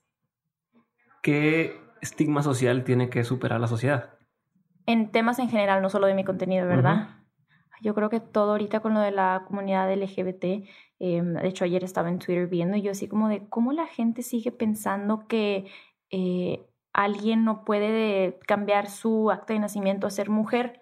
Es una mujer, pero no, nunca va a ser mujer. Y le ponían cosas horribles y todo ese concepto también en feminismo, como la gente de no, las mujeres no, hasta, o sea, que yo lo veo de a las mujeres se les paga menos, gente que es empresaria diciendo, sí, yo prefiero contratar mujeres porque las mujeres son más mansitas y piden menos races de sueldo y ellas nunca te van a pedir nada y los hombres sí. Entonces, todos esos que dices, ¿sabes qué? Eso se tiene que acabar. O sea, para mí todos esos temas me tocan, uh, uh, sí, no. ¿Qué es algo que te hace eh, roll your eyes cada que alguien lo dice? O sea, que dices, ah, no mames. Ay, suena, suena bien raro y bien cliché, pero eh, a veces hasta yo también lo digo que yo solita me corrijo de que, uy, Ana, que es... Eh, muchos de ustedes me han preguntado, ah. oh, me da unos ruñidos y digo, mm, no puedo de que no, no le digas, es como, oigan, si tenían duda o aquí les comparto no sé qué, pero todo tiene que empezar con, muchos de ustedes nos han preguntado y a mí a veces también se me sale, entonces es, hasta yo solita me digo, no, Ana, no. Ok, eh, ¿qué reglas son las más importantes que tienes cuando decides con quién trabajar? Que me dejen ser honesta en, en el contenido, ya sea reseña, o ya sabes qué, que te digo, estos dos tonos no me funcionaron, lo puedo decir, o ya sabes qué, esto no me agradó, esto no va a pasar, y esa es la regla principal, y que me dejen probar el producto antes, que es algo que sorprendentemente las marcas no les gusta, es como, pero, ajá, a las marcas no les gusta, pero aquí está ya, o sea, o sea, si te va a gustar, y yo, no lo dudo, por algo me estás contactando, pero pues déjamelo probar primero antes de decirte que sí. Y a las marcas les medio eh, esa parte, entonces eso es súper importante para mí cuando voy a trabajar con alguien. Ok, que es un cumplido que te dicen, pero que realmente es un insulto. O sea, algo que te tienden a decir como cumplido, pero que para ti es como estás insultando. Me estás sacando humo del cerebro con estas preguntas. Estoy así de que, a ver. No, seguro te ha pasado que alguien, ay, Ana, este, tal, y dices, como gracias, Clinda, pero por dentro son chinga tu madre. Creo que no tengo nada on top of my head. No, no, no me puedo, no puedo acordarme de algo que diga así como de. Que es algo que la gente tiende a decir, es otra pregunta, y que por lo general es bullshit. Que tú dices, no, eso es bullshit. Yo creo que la parte del self-love. Bebé, ve a tu casa, ponte una mascarilla, lo tenemos idealizado como claro, el self-love es bien importante, quiérete, sube una foto con la lonjita, no pasa nada te vas a sentir súper bien. A ver, self-love uh, al principio no es nada bonito porque estás sacando tus máximas inseguridades, porque estás viviendo algo que estás reprimiendo, que, que, es algo que no te gusta, ¿sabes? Para poder sacar eso, poder sanar y decir, ¿sabes qué? No me importa y me quiero y lo que sea. Entonces la gente lo pone como self-love, es súper bonito y mascarillas y tómate tu tiempo y un vinito en tu casa. Y es como, sí, dude, pero self-love implica mucho más dejar mis estigmas, dejar todos esos demonios que tengo dentro y al principio no se siente nada bonito. Entonces siento que siempre que la gente habla de self-love como lo más divino, es como también di la parte fea porque nadie te dice la parte fea del self-love. Siempre es pintado como it's love, it's pretty. Sí, sí, pero no, no siempre es bonito. Se le sufre el self-love al principio, pero al final tiene su recompensa. Me gusta. ¿Cuál es el talento más inservible que tienes? Puedo abrir el refri con el hueso de mi espalda. ¿Cómo? Puedo abrir el refri con el hueso de mi espalda. ¿De qué estás hablando? Es un talento muy inservible. Pero ¿cómo te O sea, ¿y por qué el... O sea, ¿cómo te diste cuenta que podías abrir el refri? Porque una vez vi un episodio, cuando estaba chiquita, vi un episodio de iCarly donde alguien decía talentos raros y alguien podía sacar mucho su hueso de la espalda y podía abrir cosas y yo, I think I can. Saqué el hueso y se me salen mucho los huesos de la espalda. O sea, siempre mi familia decía que tenía alas. Y ya abrí el refri yo. Entonces la, la gente me preguntaba y yo era, sí, puedo abrir. Wow, es muy, muy inservible. Qué extraño. Sí, ¿cuál fue la peor compra que has hecho? Una vez hice un video de una reseña de una mini lavadora que te lavaba súper las brochas porque la gente que se maquilla sabe que lavar las brochas es una pesadilla. y dije, si usted lo lava sola, cuesta 15 dólares. Era una cosa yo creo que de centavos que no me lavaba absolutamente nada y fue dinero echado a la basura. Ok. Si, si pudieras saber la verdad absoluta de cualquier pregunta, o sea, de una pregunta que dijeras, voy a preguntar a este man así la verdad absoluta, ¿qué preguntarías? ¿De dónde venimos? ¿Quién nos creó? Sí, ¿verdad? Claro, es, es, está muy trippy. Sí. ¿Y tú que traes una onda más espiritual ahora no te lo preguntas más? Sí, o sea, cuando empecé con todo, o sea, porque yo no sabía en qué creer, ¿sabes? Como mis papás, eh, crecí católica, pero mi mamá se hizo cristiana, pero mi papá agnóstico, pero o sea, como que este mix. Entonces yo dije, no sé en qué creer, no sé qué quiero. Y cuando empecé con la espiritualidad también sí fue como un, quiero creer en esto, pero al mismo tiempo esto me suena, esto me da, entonces como todo eso y sí son cosas que digo, ¿de dónde venimos? ¿Quién nos creó? El Big Bang, todo es muy perfecto, pero al mismo tiempo, Dios, y yo me solita me cuestiono todo. Me gusta. A ver, dos preguntas más ahora sí, y una eh, te tengo que hacer, es obligada. Mucha gente te sigue a ti en redes y aprende de lo que tú estás haciendo y demás, pero tú, a quién sigues o de quién aprendes o qué consumes, tanto en redes como en internet, como blogs y demás. Si nos pudieras recomendar unos cuantos, estaría de lujo. En YouTube hay una chava que se llama Ana Akana, es de Estados Unidos y hace videos como medio sketches, pero todos tienen que ver con temas importantes, ¿sabes qué? Sexualidad, self-love o situaciones en las que todos hemos estado, pero como también estudió una parte cine, están muy bien hechos, es muy inteligente, es mitad actriz, entonces es un contenido increíble. Cualquier video que veas, aunque sea entretenimiento y te rías, algo vas a aprender de esa mujer. Okay. Muy, Ana muy buena. Akana. Ana Akana. Ok. Sí, Ana Akana. Eh, eso me gusta mucho. En Instagram sigo bastante gente que también está en el medio de maquillaje. Em, también sigo gente de moda. De moda me gusta mucho MVB. Ella tiene un estilo muy bonito. También me gusta seguir a Marguga, que ella también es de aquí, de Monterrey, y da unos tips increíbles de estos temas de cuidarte a ti, de comida para curar cualquier cosa que tengas, porque yo soy mucho de, ah, se me inflamó la panza y era como, no, este té y come esto, y todo funcionaba y explica mucho como de su experiencia y espiritualidad. Me encanta ese tipo de contenido porque siento que siempre lo estoy viendo, estoy aprendiendo y me encanta como esa esencia, se siente muy real. Entonces ella también es un muy buen Instagram para seguir. Ok, una pregunta más antes de la última. Este, ya es que te he dicho como 35 veces de va la, La última, última. pero así te, así te voy, así te voy llevando. Eh, para quien está empezando hoy que dice, quiero empezar eh, mi canal de YouTube, quiero dedicarme a esto, digo, primero es si se puede o no se puede, y lo segundo sería un par de consejos para gente que está en esa industria o quiere meterse a esa industria. Todo se puede si tú quieres, obviamente, y si tú piensas, sabes que ya voy tarde a este trend, ya está todo YouTube hecho, ya es un trabajo. Yo pensaba lo mismo hace tres años que todos los creadores de contenido ya me llevaban 10 años por delante, 8 años por delante. O sea, sí se puede.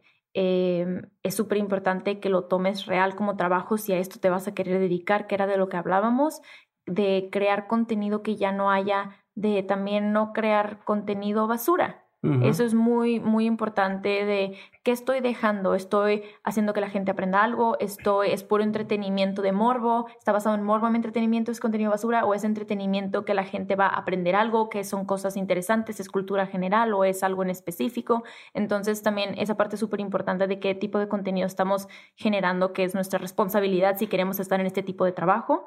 Y mm, sí, ser constante y no te rindes y mientras te guste, pero sí, porque si empiezas y con la marcha te vas dando cuenta que no te gusta, es totalmente válido. Oye, ¿sabes qué? Pensé que quería y que ya lo intenté, no quiero y no lo estás disfrutando, no lo hagas. El punto es que no se sienta como trabajo, porque todos los días me levanto y no siento que estoy haciendo un trabajo, siento que estoy platicando, divirtiéndome, maquillándome y de que, ay, sí, como cuando una amiga viene y la maquillo, lo estoy disfrutando. Entonces, eso es súper importante, que disfrutes el contenido que vayas a escoger, que no nada más lo hagas porque, ah, esto vende. Siempre va a haber mm. mercado, si a ti te gusta y eres bueno en lo que haces, va a haber mercado para alguien que va a ver eso y va a ser tu nicho si es, ¿qué es eso? Entonces, eso es uno. Chingón, buenísimo, Ana. Muchas gracias por estar conmigo el día de hoy. Ahora sí voy a la última pregunta que hacemos a todos los invitados del programa. Ok.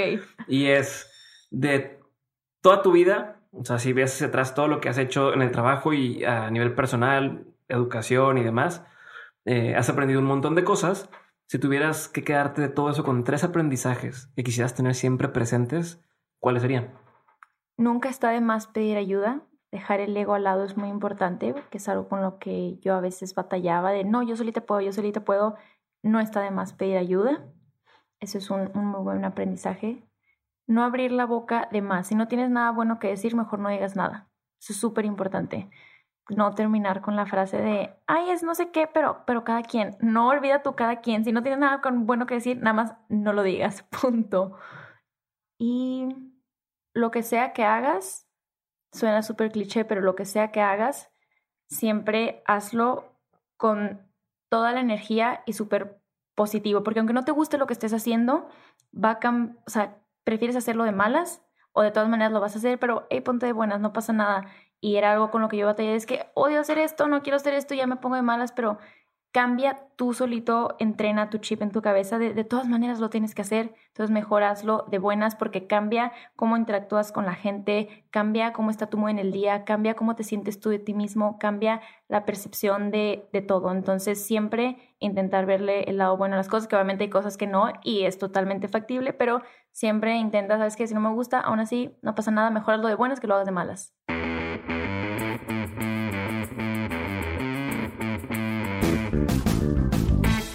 Gracias por haber escuchado este episodio con Ana Zarelli. Espero que lo hayas disfrutado. Y si te quedaste con la curiosidad de entender cómo empezar tu carrera en YouTube, la semana pasada tuvimos un episodio en On School que habla justamente de esto, de cómo empezar tu carrera y tu canal en YouTube con éxito y lograr vivir de esto. Te invito también a que entres a dementes.mx diagonal comunidad para unirte a Insider, que es nuestra plataforma de Patreon, donde semana a semana respondo todas tus preguntas, te acerco a mis invitados, te comparto aprendizajes, estrategias y contenido exclusivo que no vas a encontrar en ningún otro lugar. Dementes.mx diagonal comunidad. Y por último, te invito a que pruebes la aplicación Hey Banco el primer banco 100% digital en México. Son nuestros aliados de este año y estoy feliz con su aplicación. Entra a dementes.mx diagonal Hey Banco y descárgala ya. Compárteme por favor por Instagram tu experiencia y dime qué te pareció. Ya sabes que a mí me encanta y por eso te lo estoy recomendando. Ahora sí no me queda más que darte las gracias en serio. Gracias por escuchar este episodio. Gracias por ser parte de esto que estamos construyendo en Dementes. Te mando un abrazo muy, muy grande. Yo soy Diego Barrazas y esto fue un episodio más de Dementes Podcast. Nos vemos la siguiente semana. Bye. Thank you.